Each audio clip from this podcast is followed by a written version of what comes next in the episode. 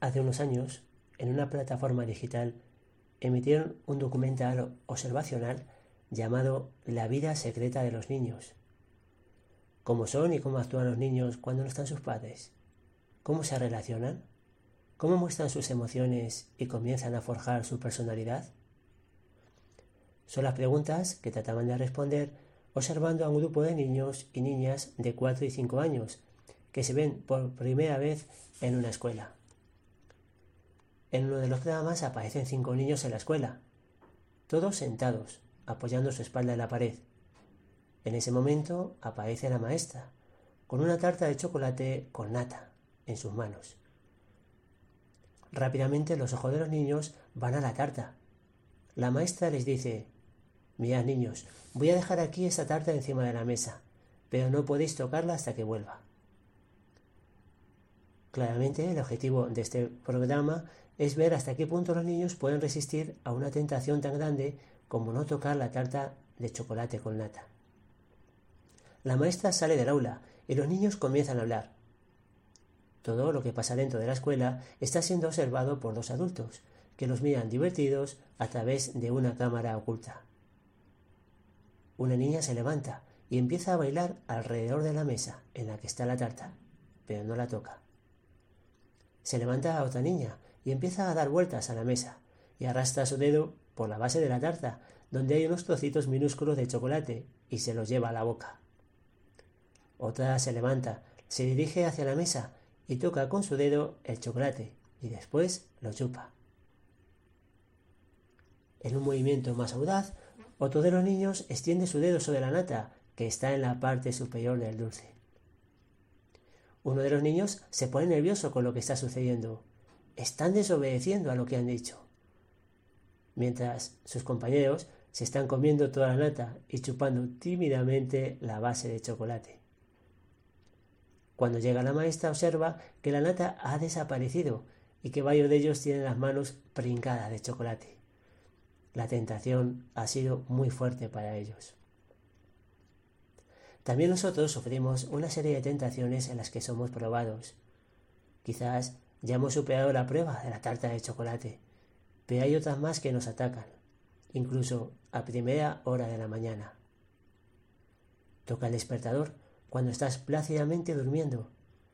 En esos momentos, tu primer pensamiento es, ¿ya? Sabes que tienes que levantarte para no llegar tarde al cole, al instituto, a la uni, al trabajo. Pero el sueño te vence y empiezas a pensar, bueno, si me quedo un poco más, no pasa nada. Me aseo más rápido. Desayuno a media mañana. Y con esas cavilaciones te vuelves a quedar dormido. Pasa un tiempo y tienen que venir a despertarte. Y ahora todo son prisas y malas caras. Todo por no haber resistido la tentación de la pereza. Las tentaciones en la historia de la humanidad son muy antiguas. En las primeras páginas de la Biblia nos encontramos con la primera en la historia de Adán y Eva. Conocemos cómo nuestros primeros padres fueron tentados por la serpiente, por Satanás, para que comiesen del fruto que no les estaba permitido. Fíjate cómo se cuenta en el Génesis. La serpiente era más astuta que las demás bestias del campo que el Señor había hecho. Y dijo a la mujer, ¿con que Dios os ha dicho que no comáis de ningún árbol del jardín? La tentación llega siempre con una mentira enmascarada de verdad. Es algo así como un límite a nuestra libertad. En ese momento nos ponemos en alerta y vemos que eso no es cierto. La mujer contestó a la serpiente, podemos comer los frutos de los árboles del jardín, pero del fruto del árbol que está a mitad del jardín nos ha dicho Dios, no comáis de él ni lo toquéis, de lo contrario moriréis. Esta era la verdad. Yo les había dicho que podían comer de todos los árboles, no como decía la astuta serpiente, sino que había uno del que no podían tomar su fruto. La primera escaramuza parece que ha sido ganada por Eva, pero ha entrado al diálogo, que es lo que quería la serpiente. Y ésta le replicó, No, no moriréis, es que Dios sabe que el día que comáis de él se os abrirán los ojos y seréis como Dios, en el conocimiento del bien y el mal.